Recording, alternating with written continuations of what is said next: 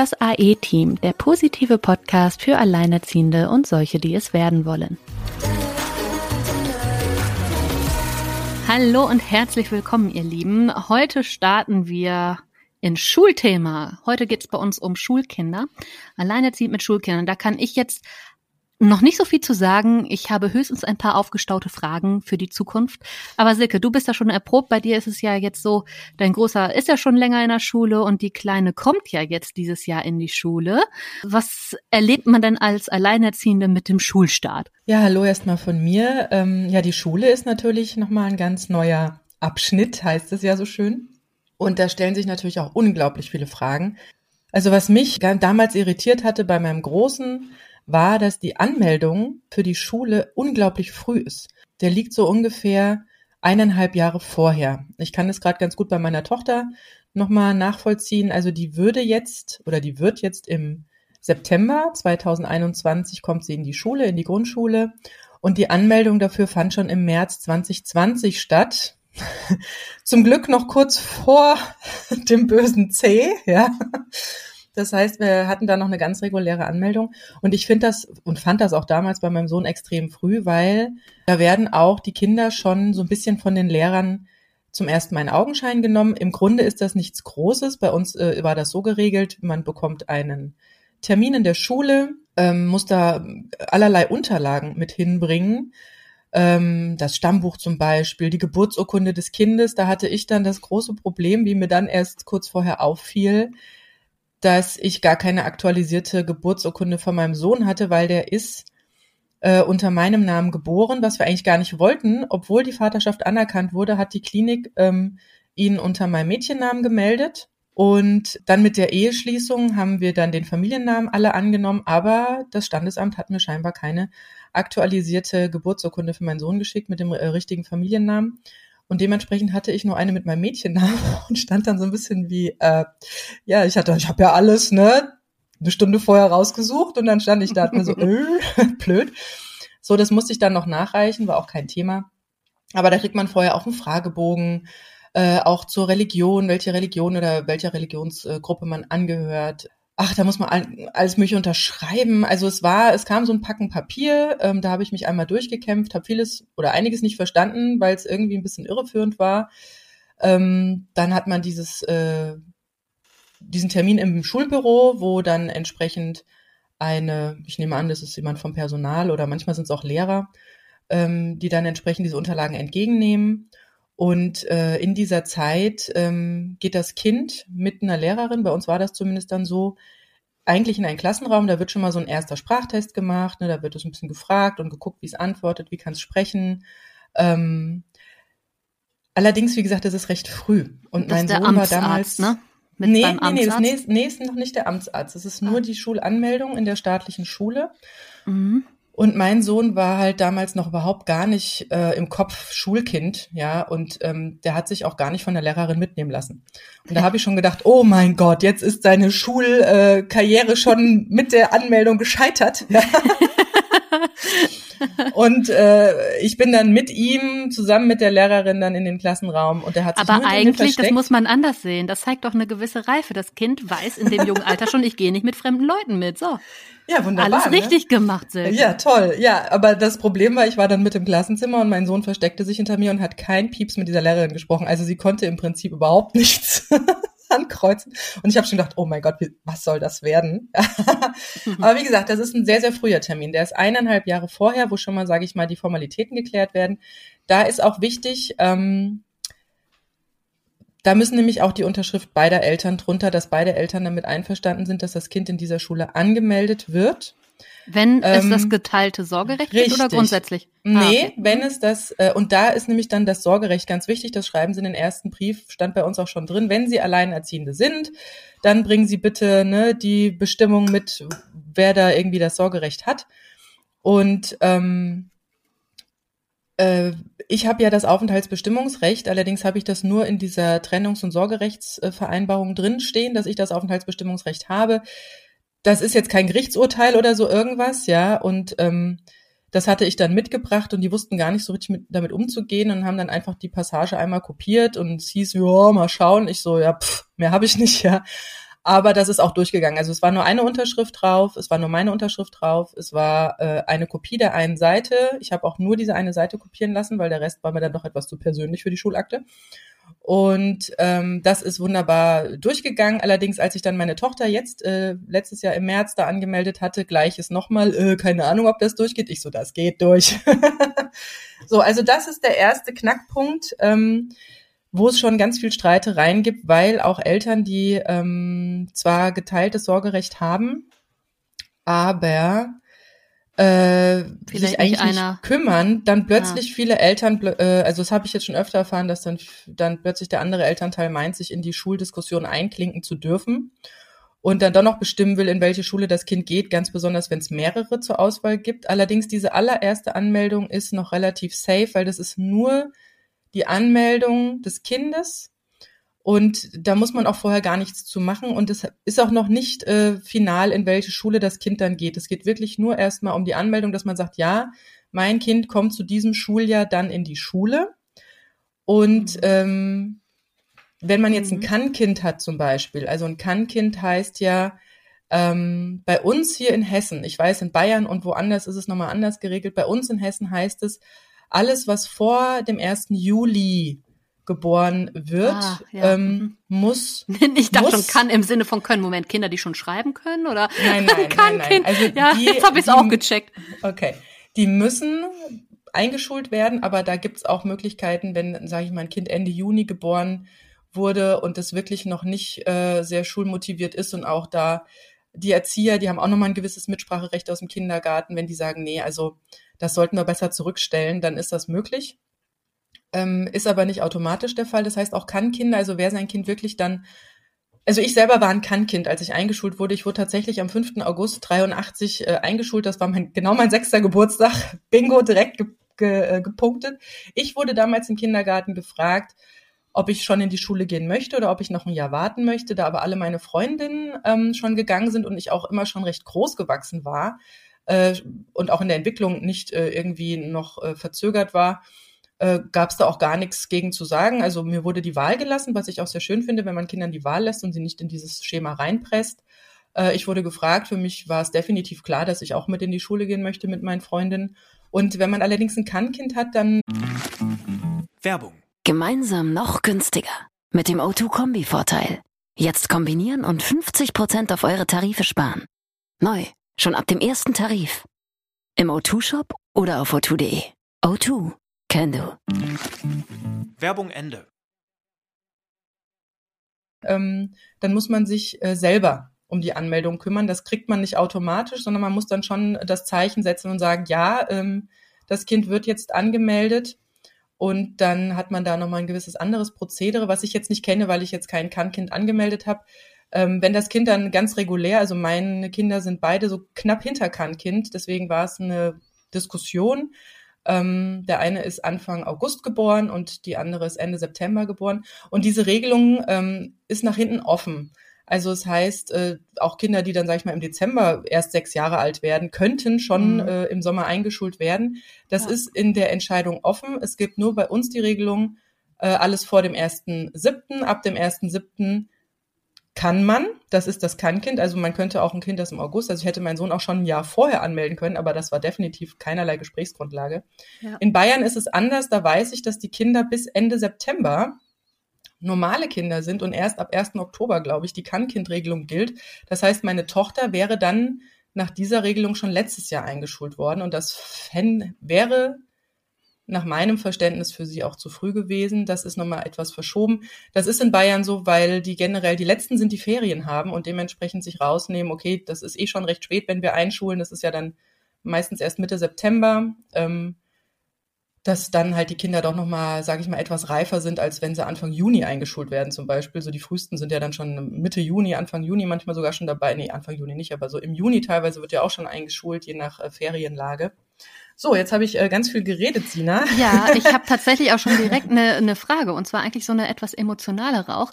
Und zwar, wie wird denn überhaupt dieses ganze Thema Alleinerziehend da auch in diesem Kontext behandelt? Also vielleicht mal gerade eine kleine Geschichte hier aus äh, meinem Leben. Und zwar ist ähm, eine Nachbarin von mir, die ist Lehrerin Und ich erinnere mich an eine unserer allerersten, also auch Grundschullehrerin, und ich erinnere mich an eine der allerersten äh, Unterhaltungen, die wir hatten, äh, mal auf dem Spielplatz. Da wusste sie auch noch gar nicht, dass ich alleinerziehend bin.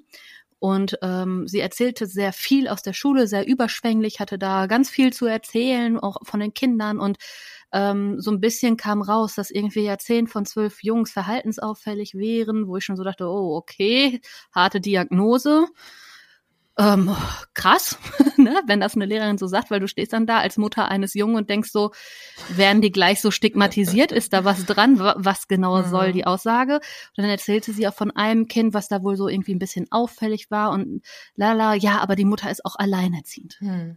So, und das war für mich dann so der Moment, wo ich dachte, okay, mhm. also kriegt mein Kind also in der Grundschule schon einen Stempel, wenn in der Akte steht, dass es allein mit einem Elternteil lebt. Also das ist ja, äh, das ist so dieser Punkt, was mir so ein bisschen, was was bei mir so rumschwirrt und wo ich einfach hoffe, dass das dann äh, später da, wo mein Sohn hingeht, an der Schule nicht so sein wird. Aber wie sind denn da deine Erfahrungen? Weil das ist so ein bisschen so eine kleine Sorge, die ich habe, dass man dem Kind gleich irgendwelche Dinge andichtet. Ganz oft ist es ja auch so, und das äh, haben sie ja in Kitas hier bei uns in der Region auch schon probiert, das habe ich ja von einem Vater gehört, äh, habe ich auch schon mal irgendwann erzählt, der sich ja getrennt hat, dass dann plötzlich dem Kind Verhaltensauffälligkeiten angedichtet wurden, weil man eigentlich nur eine Förderkraft für diese Einrichtung rechtfertigen will. Ähm, da sind Alleinerziehende offenbar so das Beuteschema. Das ist so das, das ist so, so ein Grundgefühl, was so kommt und was ich aber auch eigentlich gar nicht haben will, weil ich da unbedarft natürlich auch rangehen möchte mhm. und da vorbehaltslos sein möchte. Aber wie vorbehaltslos sind die denn dann meinem Kind gegenüber? Wie, wie war das bei euch? Also, ich muss in, ich werde im Laufe dieser Folge noch auf den Unterschied zwischen Privatschule und zwischen staatlicher Schule eingehen. Ähm, weil genau das, was du gerade erzählst, ist mir bei dieser ersten Anmeldung mit meinem Sohn tatsächlich, weil ich jetzt ja auch noch die falsche Geburtsurkunde hatte, ne, da hatte mhm. ich gleich mein Babbal auf der Stirn, ja. Mhm. Und als ich dann da mit diesem Aufenthaltsbestimmungsrecht stand, das ja noch nicht mal irgendwie so formell oder for formeller gerichtlicher Art da irgendwie, also ich hatte da durchaus das Gefühl und ich muss sagen, beim ersten Mal hatte ich äh, die, die, Direktorin tatsächlich äh, bei der Anmeldung. Beim zweiten Mal war es äh, scheinbar eine Büromitarbeiterin. Und beide haben mich angeguckt, als sei ich, sorry, das Letzte, ja. Es ist einfach ein Gefühl, ich, ich will jetzt auch nicht alle Schule, Schulen branden und irgendwie sagen, äh, das geht nicht, sondern es war bei unserer Schule definitiv der Fall.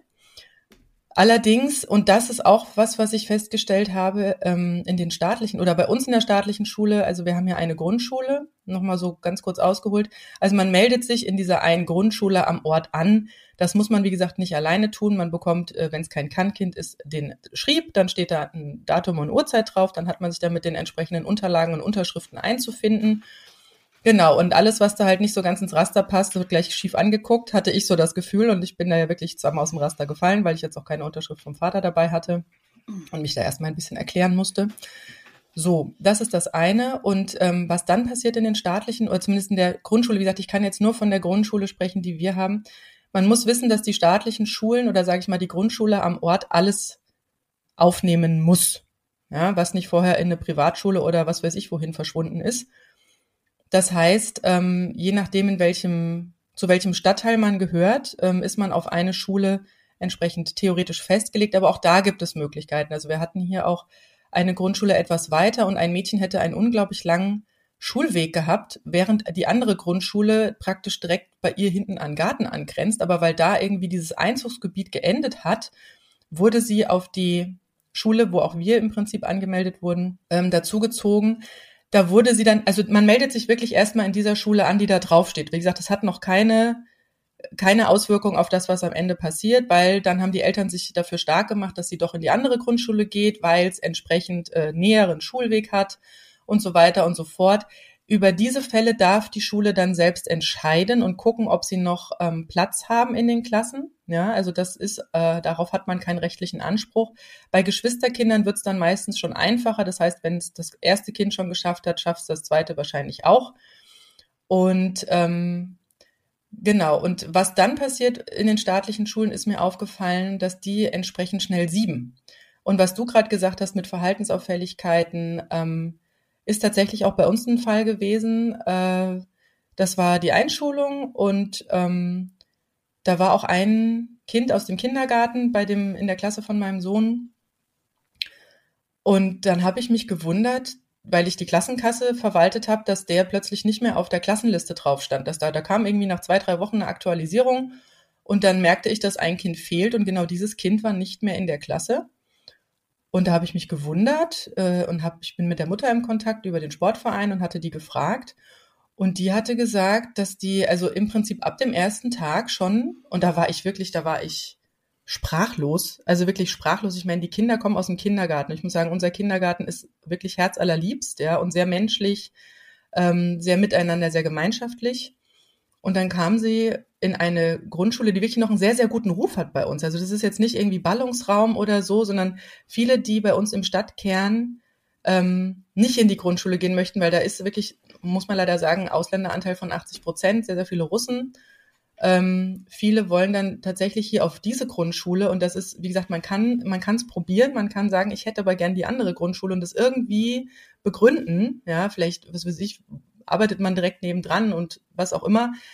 Die Kinder können genommen werden, müssen aber nicht. Das entscheidet sich dann erst im Laufe dieses, dieser eineinhalb Jahre, bis es dann tatsächlich zur Einschulung kommt. Das kann re relativ nervenaufreibend sein. Ich weiß noch, wie es bei dem einen Vater war, der selbst drei Monate vorher noch nicht wusste, ob seine Tochter jetzt in die näher gelegene Grundschule kann. So, und dann, ähm, wie gesagt, bei uns in der Schule, die wirklich noch einen sehr guten Ruf hat, ähm, war es tatsächlich so, dass die ab dem ersten Tag sofort geguckt haben, ähm, wer, wer sich auffällig verhält, ähm, wer stillsitzen kann. Und dieser Junge konnte das halt noch nicht. Der ist viel rumgelaufen. Und da war ich wirklich unglaublich erschrocken, wie schnell diesen Kindern da ein Stempel aufgedrückt Mich wird. Mich macht das gerade so unfassbar traurig. Ne, ich sitze hier gerade und denke, ich möchte in allen eine reinhauen. Und das ist genau, Entschuldigung, aber ich muss mich hier jetzt mal outen, ne?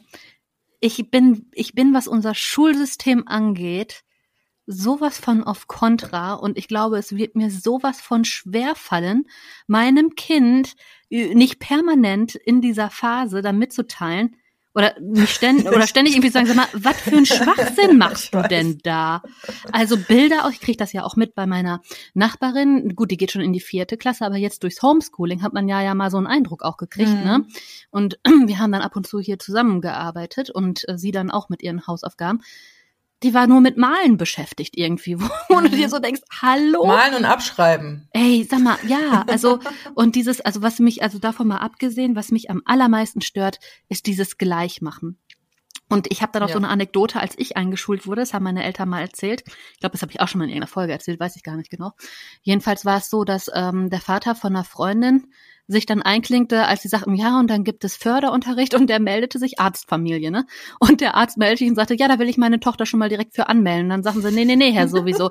Das haben sie wohl falsch verstanden. Der Förderunterricht ist für die schwächeren Kinder. Mhm. Aber wie er gedacht hat, ist es eigentlich richtig. Und das ist jetzt über 20 Jahre her. Und ähm, da war schon bei ihm so dieser Ansatz, der ja eigentlich auch richtig ist. Warum fördert man nicht in den Stärken? Ja, so ein Grundwissen, so ein Basiswissen in den Dingen, die den Kindern nicht liegen, finde ich richtig und gut. Ja, auch wenn dir Mathe nicht gefällt, solltest du das kleine einmal eins können, ja. Und eventuell auch noch Bruch rechnen später, das ist alles okay. Aber muss ich denn alle gleich machen? Muss ich, mhm. also warum diese Gleichmacherei und warum diesen Kindern schon so einen Druck aussetzen? Also die, mit dem Schulsystem, ich, ich find's doof. Ich habe es mit 16 zum Glück in den USA auch mal anders kennengelernt.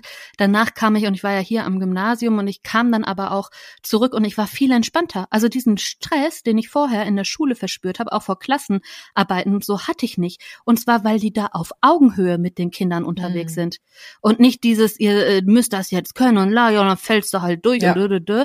Also dieses negative Heranziehen und dann erwarten, dass sie irgendwann erwachsen sind, wie wie sollen sie denn irgendwo hinwachsen, wenn ich doch vorher immer nur am Erziehen bin? Also das sind so alles so, jetzt leicht philosophisch, ne? Aber das sind so, ich weiß nicht, ich stehe da persönlich mit auf Kriegsfuß und ich werde mich sehr zusammenreißen müssen, meinem Kind das da äh, möglichst vorbehaltslos irgendwie vorzuleben, damit der da auch vernünftig durchgeht, ne? Hm, ja, und jetzt äh, danke, dass du mir diese schöne Vorlage gegeben hast. Ich muss nur noch einmal kurz einhaken und dann gehen wir nämlich in den Unterschied zwischen staatliche Schule und Privatschule. Ja. Genau das, was du gesagt hast, diese Gleichmacherei hat mich unglaublich, wie gesagt, ich bin ja mit dem Anspruch und ich muss sagen, ich bin in dieser Grundschule selber gewesen vor, oh, jetzt lass mich nicht rechnen, also 83 eingeschult wurde ich selber in dieser Grundschule, das war praktisch meine alte Grundschule. Ich habe gute Erfahrungen in dieser Grundschule gemacht, ähm, so dass ich auch relativ vorbehaltslos meinen Sohn auf diese Schule geschickt habe. Mhm. Sie hat sich auch noch so einen neuen Claim gegeben, irgendwie natürlich, wobei es steht in Anführungszeichen, das hätte mich vielleicht schon so ein bisschen irritieren müssen. Dann habe ich halt, ach super, guck mal, die haben jetzt auch einen Schulgarten und da gibt's auch Gartenbau irgendwie als Fach, das ab der zweiten Klasse, da haben sie dann so Igelhaufen gemacht, total süß. So, aber ähm, da dachte ich, okay, eigentlich das Gute von damals plus noch so ein bisschen natürlicher Überbau, also da kann doch überhaupt nichts schiefgehen. Ähm, haben auch so einen ganz tollen Schulmarkt äh, im Herbst, äh, der wirklich auch immer ganz gut besucht ist und äh, wirklich ein hohes Vertrauen bei mir ausgelöst hatte. Und dann war ich so ein bisschen skeptisch, als ich da so schief angeguckt wurde, aufgrund meiner etwas ähm, ja, unübersichtlichen Unterlagen, habe ich mich wirklich äh, unter, unter Argusauge gefühlt, habe gedacht, uiuiui, mal schauen, ob das auf meinen Sohn zurückfällt. Aber der ist ja zum Glück ein ganz cleveres Kerlchen. Zum Glück, ja, muss man sagen, weil ich glaube, wäre der in irgendeiner Art und Weise auffällig geworden, wäre es, glaube ich, noch schneller passiert, dass der rausgeschmissen worden wäre. Ja, und, und wussten die, dass er ein Frühchen ist? Weil das ist ja vielleicht auch genau. schon so ein Stempelding, ne? Mm, ja, ähm, ich glaube, so ein paar Gesundheitssachen muss man auch vorher in so einem Fragebogen beantworten, ob es da irgendwas gab, wie die, wie die Entwicklung war ähm, und so weiter und so fort. Äh, da, da war ich sehr froh, dass ich so ein Babyalbum geführt hatte und ungefähr wusste, wann mein Sohn äh, lief und sprach.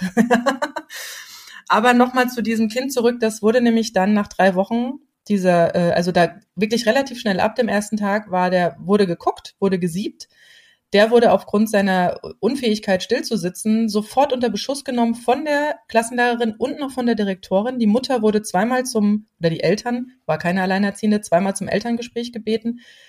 Die Leistung von dem Kind war völlig in Ordnung. Sie, sie hat die Sachen vorgelegt bekommen, die er in der Schule gemacht hat, und sie sagte, da hat sie überhaupt nichts erkennen können, dass es irgendwie schlecht gewesen wäre.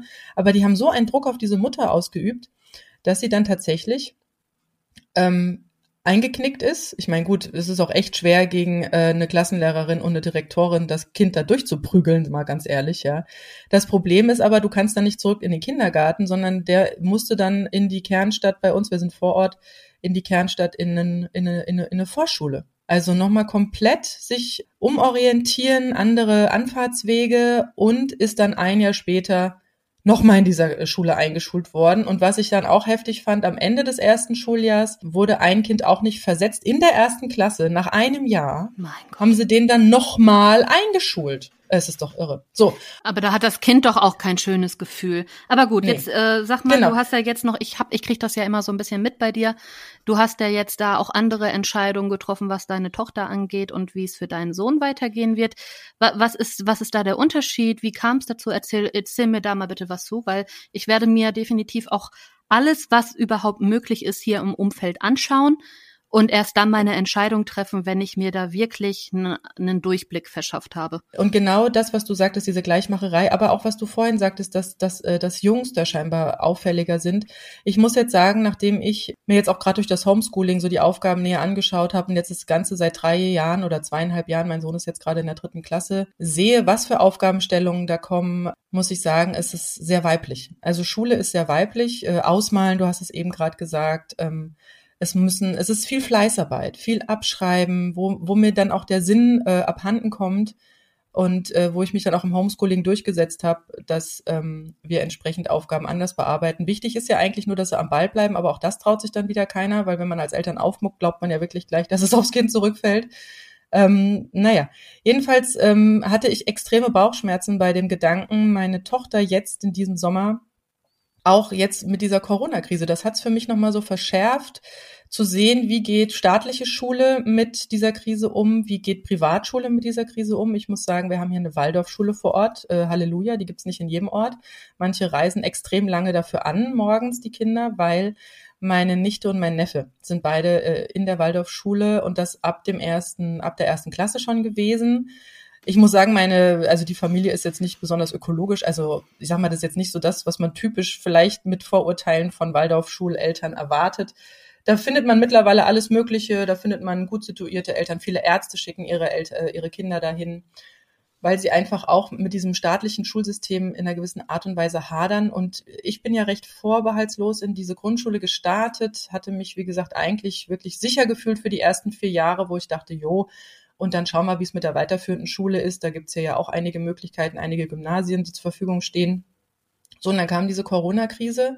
Ich hatte sowieso schon jetzt zweieinhalb Jahre oder zwei Jahre oder wann auch immer letztes Jahr das anfing, also schon über ein Jahr, irgendwie an diesem Schulsystem auch immer wieder, ja, sind mir Dinge aufgestoßen, wo ich dachte, muss das so sein? Und ähm, also mein Sohn auch extrem gelangweilt von dieser Fleißarbeit, vom Inhalt, weil es wird teilweise so oft wieder gekäut, ja. Und man muss noch sagen, dieser Förderunterricht wirklich ab der ersten Klasse werden die Kinder in den ersten Wochen schon rausgesiebt und es wird geguckt, in welchen Förderunterricht muss das Kind. Und dann sind das Kinder, die gerade erst eingeschult wurden, die irgendwie täglich vier Stunden auf dem Stundenplan stehen haben und dann haben die noch eine fünfte Stunde, weil sie haben vielleicht noch Deutsch als Zweitsprache, dann haben sie vielleicht noch mal an einem Tag eine fünfte Stunde, weil da haben sie Matheförderunterricht, dann haben ja, sie und wie starten die bitte, wie starten die bitte in die Welt des Lernens, des der Gehirnentwicklung auch, also dieser Spaß, der ja eigentlich da sein sollte, der kommt ja direkt abhanden. Also die kommen in die Schule und ihnen wird ja. gleich gesagt, ey, ihr seid nicht gut genug und jetzt ja. hier und du, das ist krass, aber, ja. also es geht gar es nicht. Das ist krass. Das geht gar und nicht. Und wie gesagt, mein Sohn hat es nie getroffen. Er war nie in einem Förderunterricht und Deutsch als Zweisprache äh, sind wir auch nicht drin. Aber ähm, aber das, was ich gesehen habe, wie gesagt, Halleluja, es hat uns nicht getroffen, aber noch mal eine Stunde, gerade so eine fünfte da zu sitzen, ja, und wie gesagt, dieses, auch dieses Stillsitzen wurde ja sehr geachtet, ja, das heißt nicht irgendwie das locker flockig irgendwie äh, turnend auf dem Boden irgendwie zu machen, sondern irgendwie dieses starre Stillsitzen und dann haben die da teilweise drei extra fünfte Stunden gehabt und noch das ganze Hausaufgabenpaket hinten drauf, was auch von Anfang an, der hat am ersten Tag schon eine Hausaufgabe direkt nach der Einschulung. Also Einschulung, erste Schulstunde und dann zack, Hausaufgabe. Also bin ich wirklich vom Glauben abgefallen. Mhm. So, deswegen ähm, äh, habe ich mich äh, Richtung Waldorfschule orientiert, informiert. Ich fand äh, das, was meine, meine Nichte und mein Neffe in den letzten, die sind jetzt ja auch schon, also die eine macht jetzt gerade Abitur, der andere ist in der zehnten Klasse, also aus den letzten 10, 13 Jahren so mir von der Schule erzählt haben. Ich war auch schon öfter bei Festen da. Ähm, das fand ich in mancher Hinsicht dann auch wieder ein bisschen gewöhnungsbedürftig, aber im Grunde hörte sich das recht solide an. Aber ich hatte das Gefühl, dass das die Grundschule hier im Ort mit dem natürlichen Überbau ähm, leisten kann. Ähm, wie gesagt, ich bin ab, ab dem, ja, schon in dem ersten Monat nach der, äh, in der ersten Klasse vom Glauben abgefallen.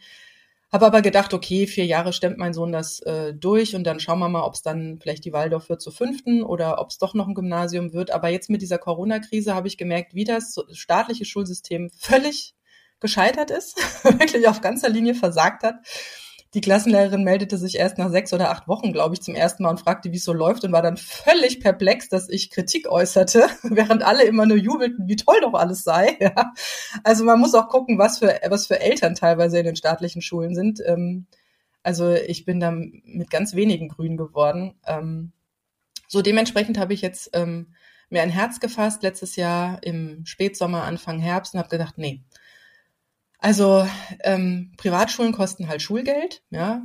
Und ähm, das hatte ich bis dato nicht so richtig eingesehen, da wirklich monatlich diese Kosten zu stemmen. Aber äh, ich kann mir wirklich nicht vorstellen, meine Tochter aktuell in die staatliche Schule zu schicken. Und ähm, dementsprechend habe ich mich da informiert und jetzt ist da ein anderer Ablauf. Das heißt, ähm, wirklich gucken, ähm, sich wirklich die Schulen mal angucken. Es gibt da eigentlich auch manchmal so einen Tag der offenen Tür, ja, äh, wie auch immer der stattfindet. Mittlerweile finden die ja auch teilweise im Freien statt. Ähm, sich wirklich mal angucken, auch mal mit Eltern reden, die vielleicht ein Kind auf dieser Schule haben ähm, und auch mal so nachfragen, wie da so gewisse Dinge vielleicht äh, ablaufen, wie so das Gefühl ist. Ich habe nämlich auch hier im Haus eine Nachbarin, ähm, ihr Sohn ist dieses Jahr in die Schule gekommen, äh, Quatsch, 2020 in die Schule gekommen und äh, sie fragte nämlich, wie es denn in der Grundschule sei, weil er wäre dann ja auch in diese Grundschule gekommen und ich habe ihr halt erzählt, auch von diesem Fall in den ersten drei Wochen und äh, auf was da geachtet wird in der Schule, was der Schule wichtig ist. Und da hat sie schon gleich festgestellt, oh oh, das ist nichts für meinen Sohn. Und hier gibt's noch eine andere Grundschule, die geht allerdings nur von der ersten bis zur vierten. Das ist so eine Art integrative Grundschule und ihr Sohn kommt da super klar. Sie ist total happy, die Entscheidung getroffen zu haben. Also da durchaus mal wirklich sich informieren. In der Waldorfschule bei uns ist es so, dass ähm, man dringend bis Oktober also wenn das Kind ein Jahr später in die Schule kommt, bis Oktober einen Elternabend besucht haben muss, weil die Unterlagen zur Anmeldung werden erst nach diesem Elternabend rausgegeben. Das wird nicht einfach verschickt und ähm, die wollen schon, dass die Eltern sich auch mit der Schule auseinandersetzen. Also das ist ein ganz ja. anderes gemeinschaftliches. Das ist ja auch richtig. Ähm, ja. Und mhm. dann kriegt man da entsprechende Unterlagen, auch wieder diese Fragebögen, die, wir, die ich schon kenne, aber in einer wesentlich menschlicheren und liebevolleren Art formuliert, wo du dich wirklich als Elternteil, als Mensch wahrgenommen siehst und nicht als Sache. Ja, das ist ja. wirklich ein, ein riesiger Unterschied gewesen. Wie ist denn das finanziert eigentlich? Ähm, die Waldorfschulen werden teils, also die haben mittlerweile eine staatliche ähm, Finanzierung, die kriegen äh, auch Geld. Sie bieten bei uns auch mittlerweile die gymnasiale Oberstufe an, sind dafür auch, ich weiß nicht, zertifiziert oder wie man das auch immer nennt. Ja. Ähm, allerdings ist es so, dass du ähm, mit denen einen Vertrag machst und du bist als Elternteil im Prinzip auch ähm, also du bist so ein bisschen Mitinhaber dieser Schule, sage ich jetzt mal. Ich weiß nicht, wie ich es besser ausdrücken kann. Das heißt, denen ist ganz wichtig der Diskurs mit den Eltern. Und die Eltern haben da auch sehr, sehr viel zu, zu, äh, zu bestimmen und zu entscheiden. Also es gibt da ganz viele äh, Lenkungskonferenzen und äh, was auch immer. Also das ist wirklich eine große Gemeinschaft. Das muss man mögen. Ja, auch mhm. was ich so von meiner Schwester weiß. Ähm, die Kinder, die machen schon sehr viel, ähm, schon ab der ersten Klasse mit so dass die auch vor der Klasse mal stehen, dass sie, dass sie lernen, vor einer Klasse zu sprechen, dass sie Sachen präsentieren können. Ach, cool. Die machen, die machen Theaterstücke, ähm, die machen unglaublich viel, auch handwerklich. Ähm, mhm. Dieses Eurythmie, wo man immer so ein bisschen drüber lächelt und lacht, dieses, äh, ne, man kann seinen Namen tanzen, was ja eher so eine Art körperliche Bewegung im Raum, also so eine 3D-Geschichte ist, ja, mit der Verbindung zur Musik. Und mhm. das sind wirklich so Komponenten, die ja auch nachweislich wirklich das Gehirn ja, wo du das gerade sagst, das erinnert mich. Ich habe äh, vor ein paar Tagen einen Film geguckt auf Netflix, das kreative Gehirn. Und da ging es nämlich auch um eine Schule, ich meine auch eine Grundschule. Und die gehörte zu den absolut schlechtesten da im County und die sollte geschlossen werden. Also die standen vor der Schließung. Dann haben die sich gedacht, nee, irgendwie müssen wir hier was völlig ein anderes Konzept ranziehen. Und dann haben die sich viel mehr mit Kreativität beschäftigt und die haben einen ganz anderen Schulschwerpunkt gewählt. Das ist jetzt sehr künstlerisch. Sie lernen Mathe ganz anders, also auch über Kunst und geometrische Formen und so aber viel freier. Und die Kinder sitzen nicht auf Stühlen, sondern auf diesen Schwangerschaftsgummibällen. Ne? Also mhm. die sind immer permanent in Bewegung, auch während mhm. des Unterrichts. Ich fand das mega spannend. Die Schule gehört mittlerweile zu den erfolgreichsten und den beliebtesten. Die haben mit die besten Abschlüsse. Und äh, es gibt mittlerweile Wartelisten von 80 bis 90 Kindern aus der Umgebung, die jedes Jahr halt neu auch auf diese Schule wollen. Also ist mega nachgefragt, die Schule. Und ich verstehe das auch nicht, dass man eigentlich wissenschaftlich in so vielen Bereichen so weit ist und nichts davon irgendwie ja. mal einläuft in dieses, auch in, in das staatliche Schulsystem. Und wenn was ausfällt, dann halt Sportunterricht ist halt nicht so wichtig. Das ist immer noch so das, was irgendwie am ehesten auch noch hinten rüberfallen kann, obwohl man es ja eigentlich besser weiß heutzutage. Ja, und das ist auch genau das, was jetzt in dieser Corona-Krise mir aufgefallen ist, weil als ich jetzt mich mit meiner Schwester unterhielt und die dann meinte, wie die haben sich erst nach sechs oder acht Wochen zum ersten Mal hat sich die Klassenlehrerin ge gemeldet, weil in dieser Waldorfschule hier ist es so, die haben zwei ähm, Klassenleiter. Das heißt, die wurden von dem ersten Tag der Schulschließung ganz wunderbar äh, per Video oder Nachrichten oder was auch immer, ähm, wurden diese Kinder nicht alleine gelassen. Also die waren weiterhin mit der Schule in Kontakt täglich. Ähm, also ein super Vertrauensverhältnis, wo ich jetzt auch erzählte, jetzt, wir sind gerade im Wechselunterricht, je nachdem man die Folge ausgestrahlt ist, hoffe ich, dass das mal vorbei ist, ja. Und da gibt's dann nur noch bei uns dritte Klasse Englisch, Deutsch, bisschen Sachunterricht und, äh, und Mathe. Mathe, ja. Er hätte dieses Jahr eigentlich Blockflöte äh, spielen lernen sollen. Äh, wir haben extra die Flöte da Geld für gegeben. Passiert nix, Kunst passiert nix, ähm, Schulgarten, sein absolutes Lieblingsfach, passiert nix mehr alles gestrichen, Sport gestrichen, ja. Und das sagst du gerade so schön, dieses, das Gehirn arbeitet doch ganz anders. Und was ich auch ganz fatal finde, ist, dass die Kinder nichts mehr mit der wirklichen Welt machen. Also da wird nur noch mhm. gelernt über Arbeitsblatt. Da wird ja, genau. ein Text gelesen und ein Arbeitsblatt ausgefüllt und das bleibt ja. doch nicht im Kopf kleben. Ja, so, so war das aber, guck ja. mal, wenn ich mich ja mal so dran zurückerinnere, ich weiß noch, dass ich war zum Beispiel immer schon mehr ein Mensch der Worte, ne? Also ich bin mehr Fraktion Buchstaben als Zahlen. So, und trotzdem, ich weiß noch, wenn ich dann Hausaufgaben gemacht habe und meine Eltern, also eigentlich habe ich natürlich mehr durch die, deren Erklärung gelernt, ne, wie das ablief. Und ich glaube, das kennen hier alle oder das, das, das werden alle irgendwie so erlebt haben.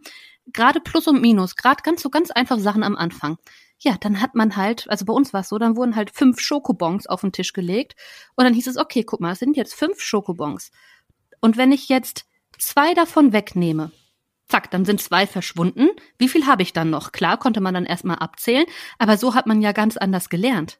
Oder auch später mit Verhältnissen. Beim Backen lernen die Kinder, glaube ich, ein bisschen mehr. Also sie lernen es vor allen Dingen auch schneller. Also weil es einfach ja. näher ist. Und ganz witzig war mal irgendwann, da, da ging es auch um Prozente und da ging es um Fettanteil im Käse. Das weiß ich noch, das war eine Lachnummer bei uns zu Hause am Tisch. Weil äh, ja, wenn ich jetzt von einem Käse, der 18 Prozent Fett hat, aber nur ein Viertel abschneide, wie viel Prozent Fett hat der Käse denn dann noch? Und hat natürlich trotzdem 18 Prozent. also total witzig halt. Ne? Also das ist halt irgendwie ähm, so ein bisschen lebensnäher oder auch gerade mhm. in der Natur mit Verhältnissen. Ja, nur weil eine Form anders ist, kann das Fassungsvermögen trotzdem gleich sein, auch wenn ein hohes, schlankes Glas so aussieht, als würde es mehr fassen als ein kleines, breites Gefäß oder so. Und wenn du dann das Wasser umschüttest, siehst du aber, ah nee, das fasst genau gleich viel. Mhm. Die und, Oberfläche. Und genau so. da lernt und das finde ich gerade sehr faszinierend, dass die Waldorfschule sich nicht von ihren Werten verabschiedet, sondern ähm, dann, wie gesagt, ich hatte mit meiner Schwester gesprochen, habe gemeint, naja, Flöte lernt er jetzt gerade auch nicht. Und sie so, warum, warum lernt er jetzt gerade keine Flöte? Und da habe ich halt erzählt, wie bei uns Unterricht gerade aussieht. Und dann erzählte sie mir, wie sie es halt aus der Waldorfschule kennt und was da so beobachtet wird. Ja, dann, dann die, die Kinder spielen gerade halt nicht im Musikzimmer Flöte, sondern die stehen draußen im, Ho im Hof und flöten da. Ja, so ähm, das wird einfach gemacht und da äh, und das und das ähm, ja, finde ich unglaublich schön zu sehen.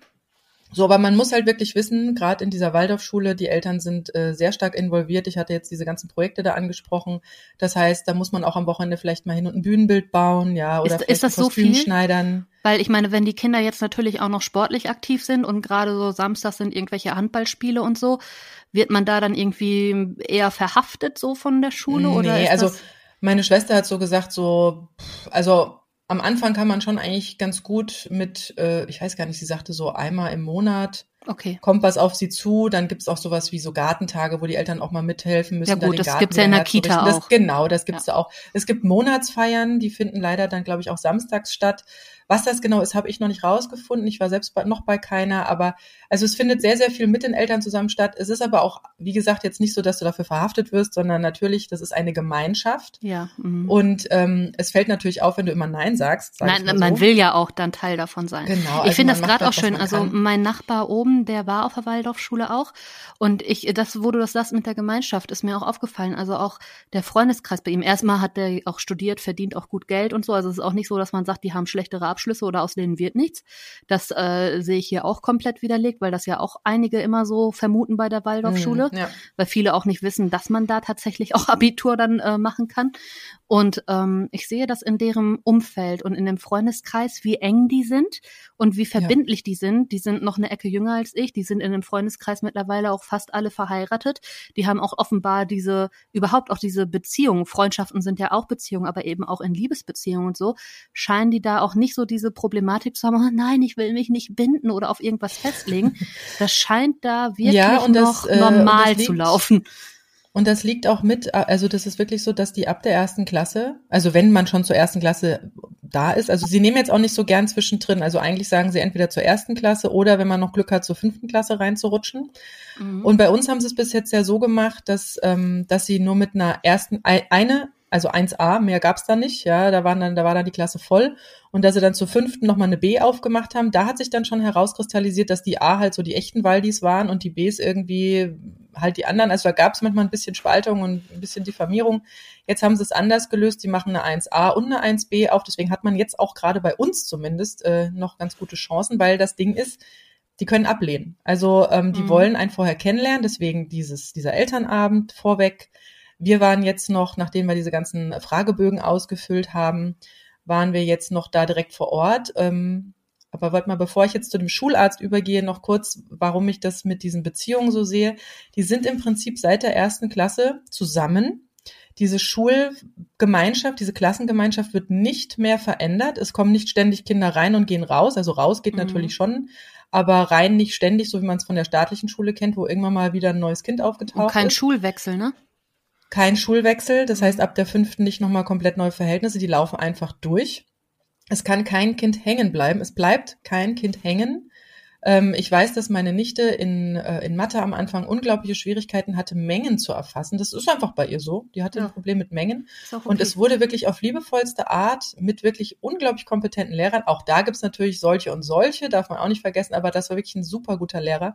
Der hat ihr das in einem Förderunterricht, ja, da gibt's auch Förderunterricht, ähm, wenn Kinder da wirklich ähm, noch Förderbedarf haben, auch da gibt es das. Aber ich hatte das bei ihr nicht so als Knast wahrgenommen, sage ich jetzt mal in Anführungszeichen, sondern es hat ihr wirklich unglaublich geholfen. Ähm, sie hat das dann auch irgendwann verstanden und jetzt macht die Abitur. Das hätten wir damals, äh, also wenn man so wirklich davon ausgeht, wenn so die erste Klasse prägend ist für den Rest des Verlaufes, ja, ähm, oder man zumindest das suggeriert bekommt, du bist schlecht, ja, ja, ja. du musst in den und den Zusatzunterricht. Ähm, also ich glaube, an der staatlichen Schule wäre sie nicht so weit gekommen. Und das ist das Schöne, die Kinder bleiben nicht, äh, nicht hängen. Das heißt, die wollen auch eine gute Mischung haben. Die wollen in den Klassen gute Schüler haben und auch schlechte Schüler haben. Und die werden durch die Gemeinschaft getragen. Und dann kann das ja, auch Ja, und das variiert ja auch pro Fach. Es ist ja nicht so, dass ein, ein Kind permanent einfach nur schlecht ist, sondern das Kind kann vielleicht dann im Deutschunterricht ganz andere Tipps und Hilfestellungen geben für ein Kind, was wiederum ihr dann zum Beispiel Hilfestellungen in Mathe geben könnte oder so, ne? Das ist ja auch. Ja, genau. Es ist einfach so eine unglaublich gewachsene Gemeinschaft und die ändert sich nicht ab der fünften Klasse. Das läuft einfach weiter und man kann gut, dann ja. wirklich alle Abschlüsse da machen. Man Wie ist das denn bei dir emotional, auch so was den Freundeskreis der Kinder angeht? Weil was ich noch so als Sorge habe, wenn mir das gefällt und ich eigentlich mein Kind gerne auf die Waldorf geben würde, habe ich trotzdem die Sorge, dass ich mich davon beeinflussen lasse, wo seine Freunde hingehen. Gerade auch, weil er ja eine ja. sehr enge Freundin hat, wobei wir da beide an dem Punkt sind, dass wir uns das beide angucken wollen. Aber mal angenommen, wir entscheiden aus dem Bauch raus irgendwie unterschiedlich ich habe da so ein bisschen Angst, dass ich mich da dann auch von beeinflussen lasse, weil man will ja die richtige Entscheidung fürs Kind treffen. Und selbst wenn es vom Lernen her, von, von der Entwicklung her das Richtige fürs Kind wäre, crasht ja vielleicht dann auch so in emotionaler Verlust rein, sodass eigentlich die andere Entscheidung fürs Kind doch besser wäre. Also ich finde das auch ein bisschen schwierig. Wie hast ja, du das? aber das Ding ist, ähm, du hast ja auch gar keine Garantie in einer staatlichen Schule, dass du mit deinen Freunden in die gleiche Klasse kommst. Du hast ja, zwar richtig. die Möglichkeit, äh, sage ich mal, eins, zwei Kinder zu benennen, also als Wunsch, dass mhm. die zusammen in die gleiche Klasse kommen. Aber das ist keine Garantie. Und so ist es zum Beispiel bei uns, bei, bei meinem Sohn so gewesen, dass äh, der komplette Kindergarten halt in die andere Klasse gekommen ist und nur er und seine eine, also ein Mädchen, das mit ihm in der gleichen Kindergartengruppe waren, die sind in die andere Klasse reingeflutscht. Also auch da, da da okay. geht was auseinander. Also wie gesagt, man, man, man, man kann, und ich weiß auch noch, was das für ah, da, und man weiß erst, wie die Schul, also wie die Klasse aufgeteilt wird bei der Einschulung. Dann heißt es so, jetzt wird die Klasse 1a aufgerufen und das sind bla bla bla bla bla und dann gehen Echt die alle nach vorne. Ja. Es gibt doch da schon Tränen. Mhm, ja, genau, weil ich habe dann gesehen, ach guck mal, der ganze der ganze Kindergarten wird gerade aufgerufen, ja, dann wird doch jetzt mein Sohn auch kommen und der hat ja das W am Ende. Nee, der war dann nicht in der einen Klasse, ja. ich weiß auch von einer, die unglaublich tolle Freundin im Kindergarten hatte und die ganz alleine plötzlich in der anderen Klasse war. Und ich weiß auch genau noch, wie wir da bei der Einschulung standen. Und nach der Einschulung war dann so ein, äh, wo die Kinder, die gehen dann schon mal mit in die Schule, also die haben dann schon mal ihre erste Unterrichtsstunde und die Eltern stehen draußen und kriegen irgendwie Kaffee und Kuchen oder so. Erstmal ganz bedröppelt und suchen das Gespräch mit der Leitung. Genau, und da habe ich mich tatsächlich, also da gibt's tatsächlich schon die ersten Eltern, die mehr oder weniger wutentbrannt äh, auf die äh, Direktorin bzw. die, Kon die Konrektorin losgehen und sagen, warum ist mein Kind? Und das wird, das wurde auch nicht mehr geändert. Also das ist dann auch fertig. Ja, also man hat da eine Wunschmöglichkeit, aber es ist keine Garantie. Und ich hatte jetzt tatsächlich bei meiner Tochter die Bauchschmerzen, ähm, genau das, was du sagst, weil sie auch zwei, drei sehr, sehr gute Freundinnen hier im Kindergarten in ihrer Gruppe hat. Mhm. Und die in die staatliche Schule, hier in die Grundschule gehen werden. Mhm ähm, habe ich auch gedacht, naja, hm, hm. aber im ja. Endeffekt hat, ähm, hat mein Bauchgefühl mich da relativ gut geleitet und ich meine, wie gesagt, es gibt keine Garantie. Es gibt auch zur fünften Klasse keine Garantie, weil wir haben jetzt so Bild 2 Gymnasium plus die Waldorfschule und noch in, äh, in, in Ort weiter noch ein paar weiterführende Schulen plus noch irgendwelche Realschulen. Also da ist auch keine Garantie, dass es nach der vierten Klasse weitergeht, ja, dass die gemeinsam beisammen ja. bleiben. Mhm.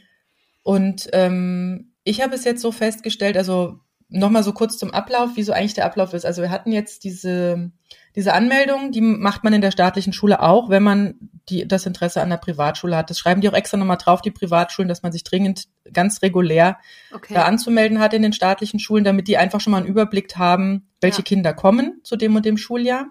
Danach findet eigentlich, ich sage eigentlich, weil das ist jetzt zwei Jahre ausgesetzt worden, diese schulärztliche Untersuchung statt. Ich weiß, bei uns war es früher so, das fand in der Schule statt. Mittlerweile findet das im Gesundheitsamt statt. Und wenn man Gesundheitsamt sagt, weiß man, was die gerade zu tun haben. Ja? ja.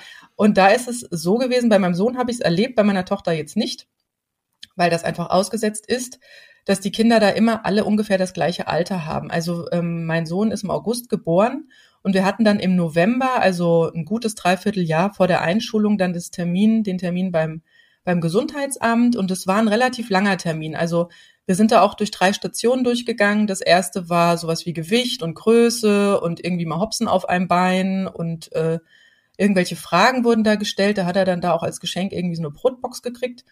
Dann eine Station weiter war nochmal ein Hörtest und dann nochmal eine Station weiter war ein Sehtest. Da mhm. kam es dann plötzlich dazu, dass es hieß, ach, es könnte sein. Und mein Sohn ist nicht so der, der, der Mitmachtyp, hatte ich ja schon erzählt, erste, ja. also da bei der Anmeldung hinter dem Rücken versteckt, da musste ich schon manchmal, dass er dann mal überhaupt durch dieses Augending da durchguckt, das hat er, das, das hat den, glaube ich, ein bisschen den Zeitrahmen gesprengt, also die sind wirklich so auf Schema F gepolt und alles, was so irgendwie rechts und links länger braucht, das mögen die gar nicht, ja, also auch da fühlte ich mich nicht ganz so wohl, muss ich sagen. Ähm, da kam dann irgendwie raus, er hätte was an Augen, dann musste ich mit ihm doch mal vorher zu einem Augenarzt, wenn wir so einen Brief mitbekommen, dass es nochmal nachgecheckt wird. Dann war ich mit ihm beim Augenarzt, hat er so Tropfen gekriegt, was ganz furchtbar für den war. Im Endeffekt kam raus, alles in Ordnung. Also hätte ich mir auch schenken können. Dankeschön. Ähm, und das ist jetzt bei meiner Tochter nicht stattgefunden. Und da muss man sagen, nochmal zu der Staffelung, also der ist im August geboren und wir hatten im November dann diese Untersuchung. Also die sind dann alle so Pi mal Daumen, sechs und ein bisschen was alt, ja. Das heißt, wenn man ein Kind hat, das erst im Mai, Juni geboren wurde, und dann eingeschult wird als ne, kurz vor Kann-Kind-Regelung, dass es halt entsprechend später dann ist halt im Frühling. Das kann man sich schon mal so ein bisschen äh, ja, notieren, wenn es dann wieder normal läuft. Jetzt ist es aber so, dass in der Privatschule, also in der Waldorfschule, sagen die, wir haben nochmal ein eigenes Aufnahmeprozedere. Das heißt, dass die eigentliche schulärztliche Untersuchung ist bei meiner Tochter weggefallen aber nicht trotz Krise wieder Chapeau an die Schule, ja. Sie sagten, nein, sie möchten natürlich aussuchen. Also sie möchten, sie möchten bestimmen, welche Kinder zusammenpassen. Ja, also sie, mhm. sie würfeln die, die, äh, die, äh, die, die Klassen zusammen, aber sie müssen natürlich dafür die Kinder auch mal kennenlernen. Anders geht das ja nicht. Das ja, kannst klar. du ja nicht anhand von Name und Geburtstag. Aber das kannst, du, das kannst du aber eigentlich auch nicht anhand von einem Besuch feststellen. Äh, wobei ich muss sagen, sie haben es ziemlich gut gemacht. Also ich weiß nicht, wie es normalerweise ist. Ich glaube, normalerweise dröselt sich das auch noch mal in drei Tage auf, drei Termine auf. Also da muss man wirklich wissen, das ist ein gutes Programm, wenn man noch die normale schulärztliche Untersuchung und vielleicht noch Folgeuntersuchungen hat aufgrund irgendwelcher Befunde. Es ist eigentlich so in der Waldorfschule, glaube ich, da gibt's den einen Tag, wo sie beim Schularzt sind. Dann gibt es nochmal einen Tag, wo Elterngespräche stattfinden. Und dann gibt es eigentlich nochmal einen Probeunterricht, wo dann tatsächlich ähm, die Kinder auch miteinander in Aktion treten, die sich da angemeldet haben. Da gucken sie auch nochmal drauf. Aufgrund der Corona-Krise, in der wir uns ja immer noch befinden, haben sie es ähm, ganz eng zusammengezogen, aber sie haben es stattfinden lassen. Und das muss ich sagen, war jetzt vor ein paar Tagen und hat mich nochmal ganz stark bestärkt, emotional auch, ähm, dass es die absolut richtige Entscheidung ist. Und zwar, ähm, wir, ich habe dann auch meinen Ex-Mann und das ist jetzt auch nochmal so eine Sache, was macht man mit dem anderen Partner? Da gehen wir vielleicht gleich nochmal ja, kurz genau, vor Ende der Folge auf diese Besonderheiten mit Alleinerziehenden ein.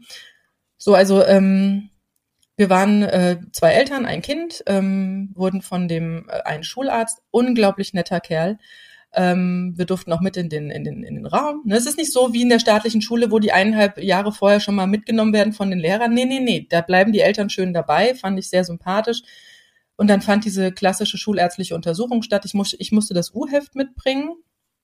Da haben sie nochmal nach der U9 geguckt. Da war es ihnen nur wichtig, ob da dieser Hör- und Sehtest stattgefunden hat.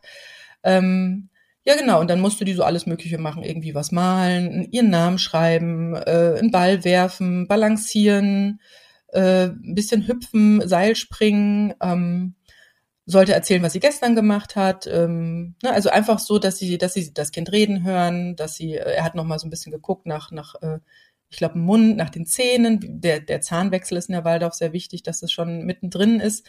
So, das war das eine. Ähm, der Lehrer war noch dabei und schrieb so ein bisschen mit und stellte Fragen, war wirklich sehr nett, unglaublich freundlich. Dann sind wir weitergegangen. Da hat dann meine Tochter eine halbe Stunde alleine mit einer Lehrerin Probeunterricht gehabt und wir waren äh, einen Raum weiter, also auch nur einen Raum getrennt. Ne? Die wusste genau, wo wir sind. Ähm, waren wir im Elterngespräch, da sollten wir so ein bisschen über das Kind erzählen, uns wurden Fragen gestellt und ähm, ja, es war unglaublich nett und als wir dann nach, also das war auch alles ganz doll gestaffelt, das hat noch nicht mal eine Stunde gedauert, dann waren wir wieder draußen ähm, und meine Tochter sagte nur, Und das muss man sagen, obwohl die Lehrer Masken und alles Mögliche im Gesicht hatten. Ja, also die hat jetzt nicht wirklich viel Mimik gesehen. hat sie gesagt, das war der schönste Schultag in meinem Leben. ja, okay, das ist dann, dann hat man auch plötzlich nicht mehr so die Sorge, was die anderen angeht, ne? Nee. Mhm. Und äh, genau, und dann hieß es, dass wir jetzt zwei Wochen ähm, beraten, also spätestens in zwei Wochen würden wir Bescheid bekommen und wir haben dann direkt äh, zwei Tage später den Brief bekommen ja, also das hat mich dann auch bestärkt, dass Super. wir auch gut ja, zur Waldorfschule passen. Ja, ich bin echt noch gerührt, deswegen, ich freue mich total. Ja, man hört das. Der Brief, ja, der Brief war im Briefkasten und ich habe nur gedacht so, oh mein Gott, wenn da jetzt drin steht, sie nehmen sie nicht und ich muss die hier auf der Grundschule anmelden, also dann wirklich kommen. Ja. Puh, ja, also das hat mir echt noch mal sehr schön, ja. Und wie ja. ist das mit dem Partner? Da wolltest du ja eben noch was genau, sagen. Genau, also wir gehen jetzt noch mal so ein bisschen, denke ich, so ein bisschen grob äh, durch die Sachen, die natürlich besonders sind. Und also wie wäre das gesagt, eigentlich, wenn der Partner nicht dabei ist, wenn das da so um Gemeinschaft geht? Ja, das ist eine Frage. Also klar, wenn es natürlich jetzt keinen, aber das, das denke ich, dass ich habe da jetzt kein, überhaupt keine Stigmatisierung oder Branding oder sonst was. Es war nur was ich auch sehr schön fand in dem ersten Fragebogen stand, wenn Sie alleinerziehend sind, ne, also nicht dieses bei Alleinerziehenden bringen Sie bitte das und das mit, sondern zwar so, sollten Sie alleinerziehend sein, möchten wir nur wissen, wie, ähm, wie ist das Sorgerecht aufgeteilt äh, und, und, äh, und wie ist so der Kontakt zum, zum Kindsvater, dass Sie da schon mal im Prinzip fürs Elterngespräch auch darauf Rücksicht nehmen können. Also ich habe das als unglaublich menschlich, natürlich und rücksichtsvoll äh, festgestellt, wie da so der Umgang ist. Und ähm, ja, also ich bin jetzt ganz happy und total bestärkt und, und mein Sohn ist auch angemeldet dann zur fünften. Und wir hoffen dann mal, wie wir da durchkommen. Also, ähm, nochmal so zu den Besonderheiten. Also, wie gesagt, alleinerziehend äh, und auch Sorgerecht muss bei der Anmeldung ähm, belegt werden. Dann ist natürlich so eine Sache, das äh, hatte ich ja schon auch gesagt, dass bei, bei gemeinsamem Sorgerecht natürlich der andere auch ein Mitspracherecht hat, bei welcher Schule das Kind angemeldet wird. Also das kann durchaus auch schon ein Knatschpunkt sein, wenn man da keinen, also dieses, dieses, diese Sorge, dieses einzelne Sorgerecht oder halt das alleinige Sorgerecht nicht hat. Dann ist natürlich die Sache, ähm, jetzt mit äh, Schulgeld, Privatschule. Bei uns war es wirklich so, ich äh, habe ja erzählt, dass ich wirklich schon mit der Grundschule generell mein Hessel hatte dann jetzt in der Krise das noch verstärkt wurde und dementsprechend habe ich dann mal das anklingen lassen, habe gemeint, du, ähm, ich kann mir gut vorstellen, dass ich die meine Tochter jetzt nicht zu der Grundschule gebe, sondern zur ähm, gerne zur Waldorfschule.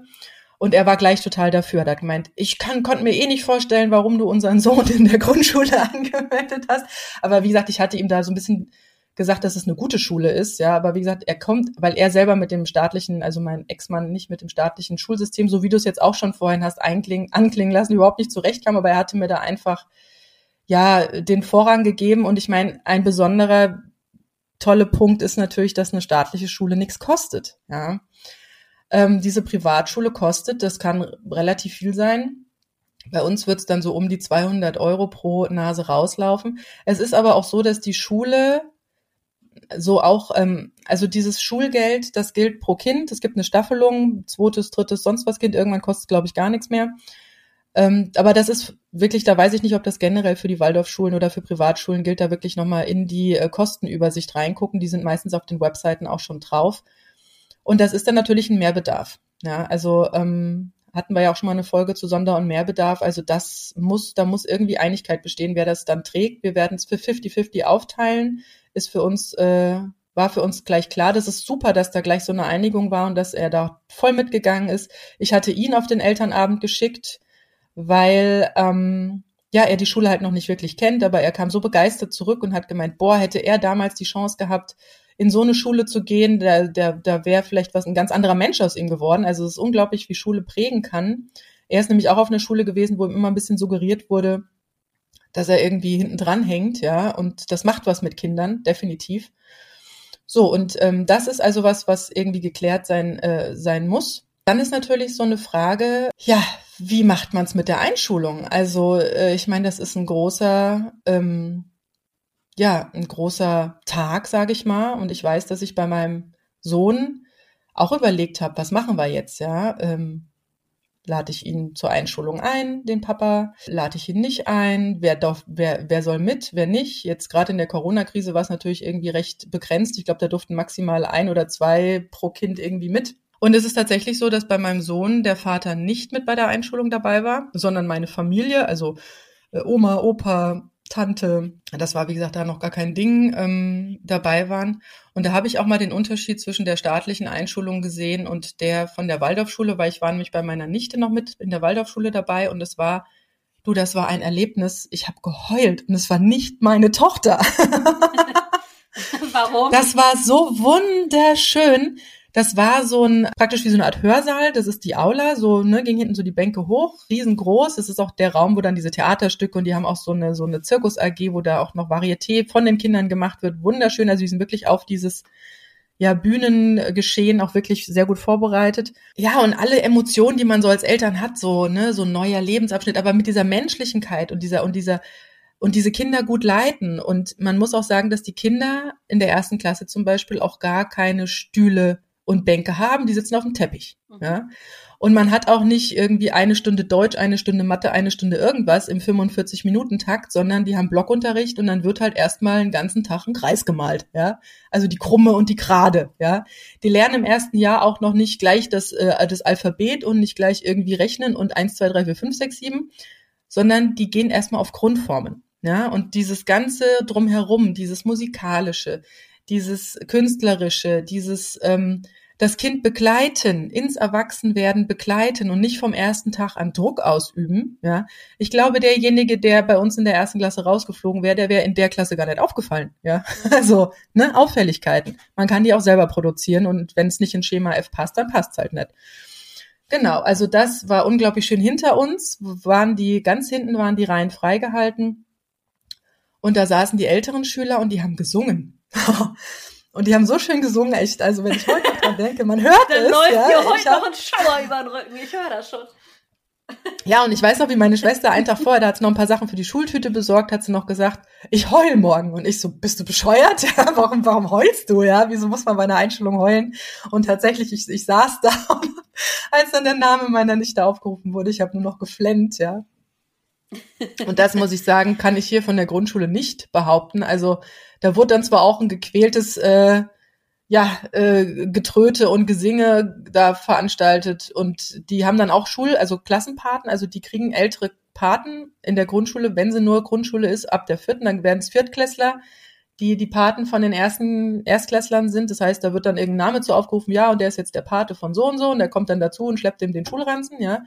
Ich muss sagen, die Patin aus ähm, von der Grundschule, die hat meinem Sohn gerade noch den Schulranzen in den Schulklassenraum geschleppt und danach haben wir die nie wieder gesehen. Ich habe keine Ahnung, wie die hieß und mein Sohn hatte überhaupt keinen Kontakt zu der, die hat also überhaupt keinen Bock drauf gehabt.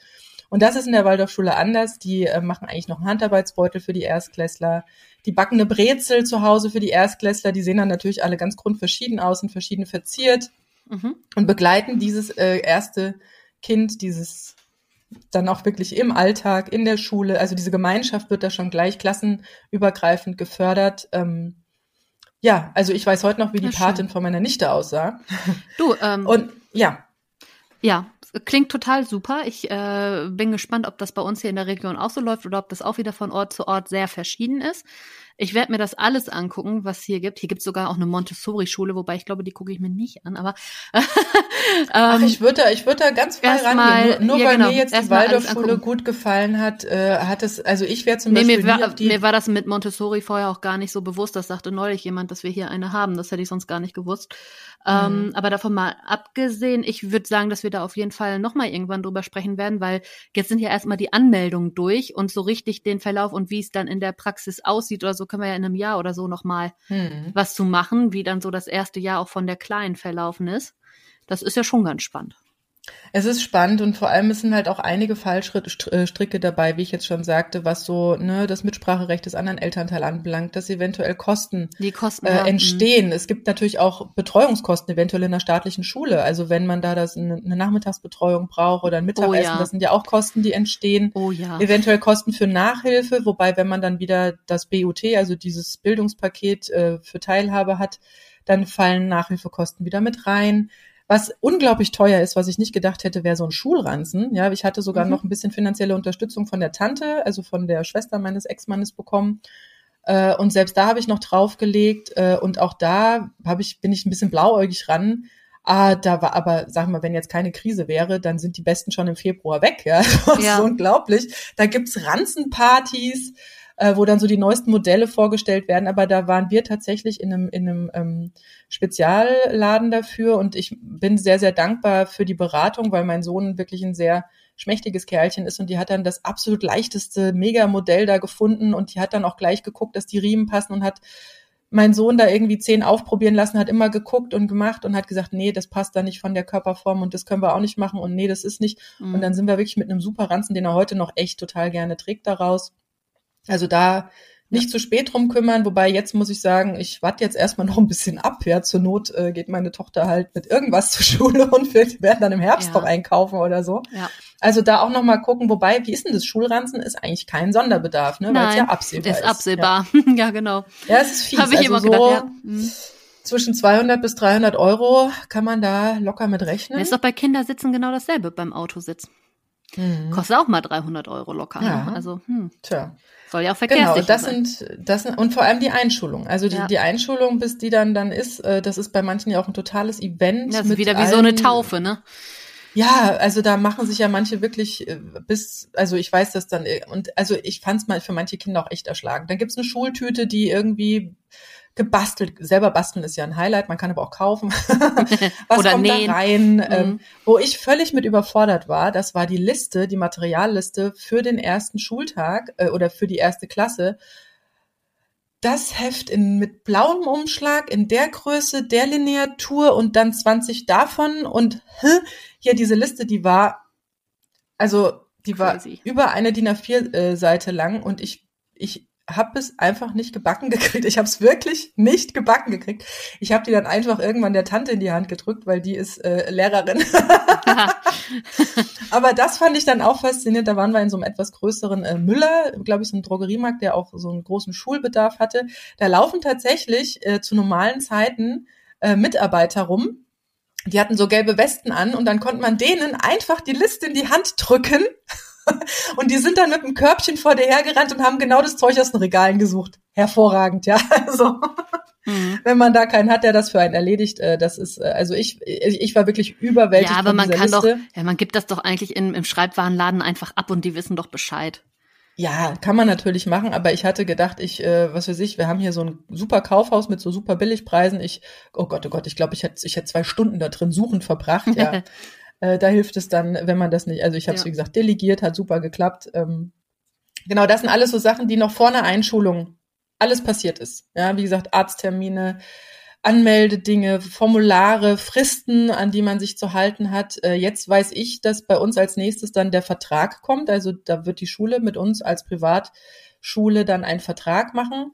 Da ist es dann so, ähm, da gibt es ein gewisses Schulgeld, da gibt es aber auch manchmal Möglichkeiten, dass man mehr bezahlt, wenn man mehr hat, äh, um einfach Menschen, die weniger haben, also so ein Sozialfonds, sage ich mal, also man braucht auch nicht Angst haben, wenn man, wenn man wenig Geld hat ähm, und auch vielleicht keine Chance hat, dass das als Mehrbedarf dann irgendwie ähm, mitgetragen wird vom anderen ähm, auch gar keine Angst haben und sagen gleich, oh, es wird bei, bei mir eh nicht funktionieren. Also das ist äh, schulintern geregelt, ob es da nicht vielleicht sogar so Unterstützungsmöglichkeiten gibt, dass wirklich einige, die wirklich gut verdienen, sagen, hey, ich bezahle jeden Monat 50 Euro mehr und dafür schafft es dann jemand anders, äh, vielleicht einfach von den Schulgebühren äh, ein bisschen was erlassen zu bekommen. Also auch da gar nicht so in die Angst gehen und sagen, das wird bei mir eh nicht funktionieren. Wichtig ist, denke ich, das Bauchgefühl, und ich denke, das hat man relativ schnell, wenn man sich, alle Schulen machen eigentlich so rund um den September bis November, ein Jahr vor der Einschulung, ähm, Tag der offenen Tür, dass man sich das jetzt wirklich äh, im Herbst dann auch mal anguckt. Ähm, manche machen ein bisschen Programm darum, bei anderen ist es eher, dass es, dass ähm, Konzept nochmal, ähm, wie in der Waldorf ist ja ein ganz spezielles Konzept und was da so für Werte sind und wie gesagt, die, die machen zwar alles das, was die staatliche Schule, sage ich mal, fordert und deswegen haben sie auch die Abschlussmöglichkeiten, aber sie machen ja ganz viel außenrum. Und das muss man auch mögen. Also wie gesagt, das ist ein ganz anderes Gemeinschaftsding. Ich muss allerdings sagen, nach der Erfahrung mit dem Kindergarten, der sehr gemeinschaftlich war. Also da kannte ich schon die vielen Feste und so Gartentage. Und also das kenne ich vom Kindergarten, da waren immer irgendwelche Zettel vorne, dass die Eltern irgendwas äh, bitte mitzubringen haben. Also das war schon sehr gemeinschaftlich. Und das war wirklich jetzt eine super Vorbereitung für die Waldorfschule, weil was ich jetzt in der staatlichen Schule auch total vermisst habe, ist genau diese Gemeinschaft. Also ich fand es zwar zu Kindergartenzeiten, gerade wenn man beide Kinder im Kindergarten hat, etwas viel.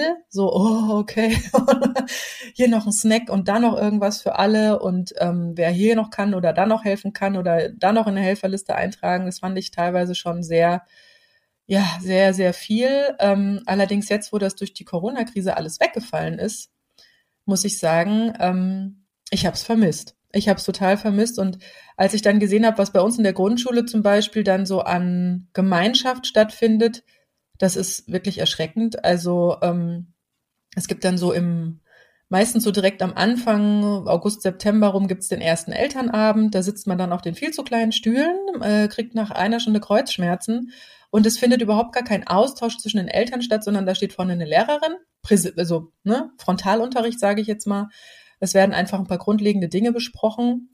Und ansonsten findet da gar nicht viel statt. Also da, da ist nicht irgendwas, wo man dann die anderen Eltern irgendwie besser kennenlernt. Ich muss auch sagen, wie gesagt, mein Sohn ist jetzt dritte Klasse. Ich wüsste nicht, welche Eltern von welchem Kind sind, äh, dass ich geschweige denn überhaupt verstehe, äh, ob das überhaupt ein Elternteil ist, das zu irgendeinem Kind gehört. Man hat das nicht mehr. Man hat nicht mehr diese Bring- und Abholgeschichten, wie, wie im Kindergarten, dass man da ähm, genau weiß, welche Eltern rund um diesen Kindergarten so dazugehören und welches Kind ungefähr dazugehört. Das gibt's gar nicht mehr. Ich habe erst gedacht, okay, schön, ich fand es eher erstmal ähm, positiv, dass es halt etwas weniger wird, aber jetzt muss ich sagen, nee, ich bin da absolut ein Gemeinschaftstyp ähm, und will, will auch gern wissen, wer die Eltern meiner Kinder sind. Es werden auch wesentlich mehr Elternabende sein in der Waldorfschule, als dass man nur einmal oder vielleicht maximal zweimal im Schuljahr einen Elternabend hat.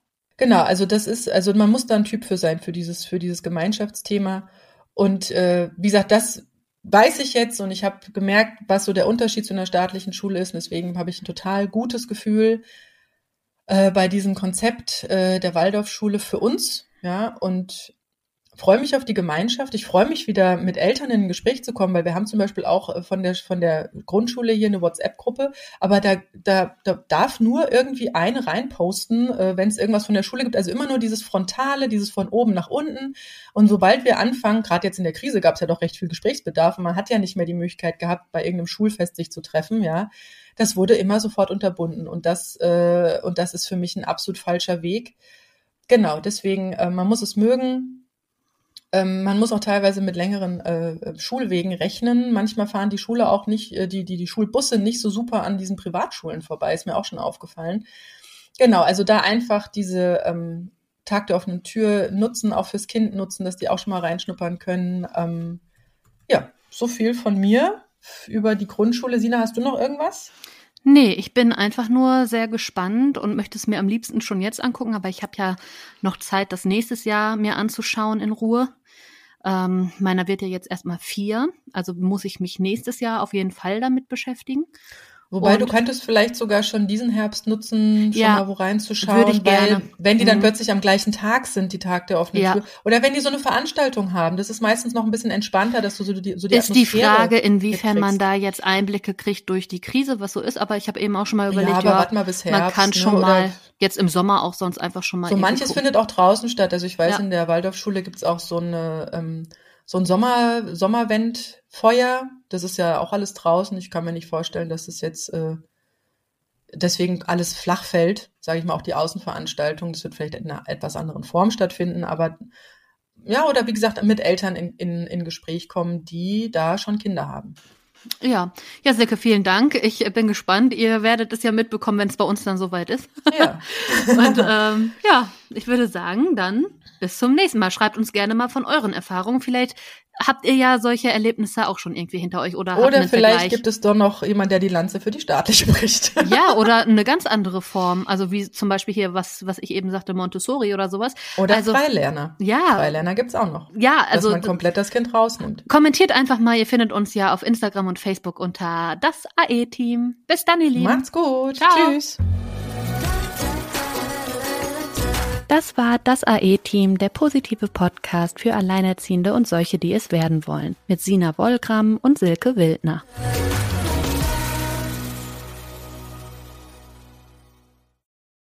Wenn es Nacht wird, kommen zwei tiefe Stimmen in deinen Podcast-Player, um dich mit ihren Geschichten ins Bett zu bringen. Rote Bar ist dein Einschlaf-Podcast zum Einkuscheln und Wegschlummern. Ich hatte mal eine Freundin, wenn wir zusammen im Urlaub waren, dann ging sie in den Pool und dann guckte sie mich an. Ah, oh, ich habe schon gemacht. Ah. Dann ins Meer. Ah, oh, ich habe schon gemacht. Und die macht immer direkt überall ins Wasser rein. Was war sie für eine Rasse? Ein Collie oder? Eine Blondine. Hör ihn zweimal, dreimal, zehnmal und schlaf immer wieder dabei ein. Tim und Matze brummen dich zur Late Night in den Schlaf. Was hältst du so von dickeren Bettdecken? Ich bin sowieso ein kleines Heizkraftwerk im Bett. Ist wirklich so. Ich entwickle wahnsinnige Hitze nachts. Ich schwitze ja. auch oftmals sehr viel. Na, wenn jemand an mir klebt, das Ach, Wenn man so leiden. zu zweit, kannst du nicht haben. Ja, zu zweit schon, aber bitte, bitte ein bisschen Abstand halten. Also so einschlafen ist okay, aber dann bitte irgendwann lösen und in seinen Bereich rüberrollen. Ich schlafe besser, wenn ich zu zweit schlafe. Ich glaube, es ist Gewohnheit. Das kann sein. Ich glaube, wenn man sich ein halbes Jahr hinter seinen Chef legen würde, dann würde man den von heute auf morgen vermissen. Das ist so ein bisschen wie das Stockholm-Syndrom. Kennst du das? Wenn der Entführer ja, von einem lässt, dann vermisst man den. Schöne Träume mit Rote Bar Podcast, dem entspanntesten Podcast in Deutschland.